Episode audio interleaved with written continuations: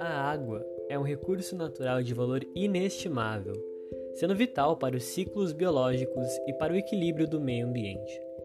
Várias pessoas não sabem, mas a água é utilizada em muitas coisas no mundo, o que faz com que o nosso consumo direto e indireto influencie cada vez mais.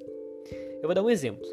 É, nas indústrias, ela também é amplamente utilizada para a produção de bens materiais, medicamentos, alimentos industrializados e outros itens importantes. A energia que recebemos em nossas casas, ela também está intimamente ligada à água, já que é a água que movimenta as turbinas que geram energia elétrica nas usinas hidrelétricas. E também tem a gente, né? É, nós somos feitos por 80% de água. Para que o nosso organismo funcione adequadamente, é necessário consumi-la diariamente o que garante a manutenção das funções vitais e a conservação de nossa saúde, porque sem água o corpo não funciona.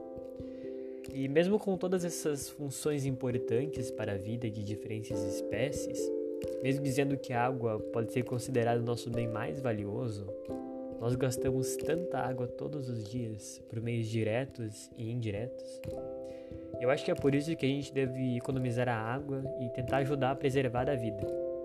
É claro que sim, a gente deve economizar a água e tudo mais, mas a gente também tem que pensar na nossa saúde e na nossa necessidade, né? A gente tem que equilibrar os dois lados da balança para que isso não nos prejudique, mas ao mesmo tempo que a gente consiga cuidar do meio ambiente e da conscientização da água.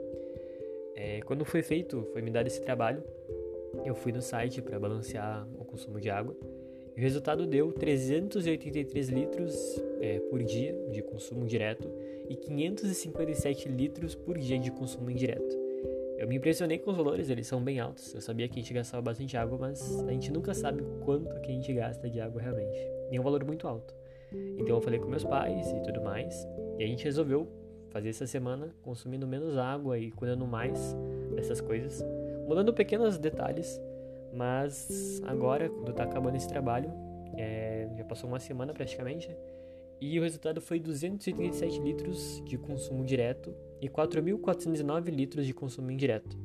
Eu acredito que não é um, uma mudança gritante, né? Uma mudança muito alta, mas eu acredito que com isso, é, se todo mundo mudasse apenas um pouquinho, com certeza ia fazer uma grande diferença para o lugar onde é que a gente vive, ou seja, para o nosso meio ambiente e para o nosso planeta Terra.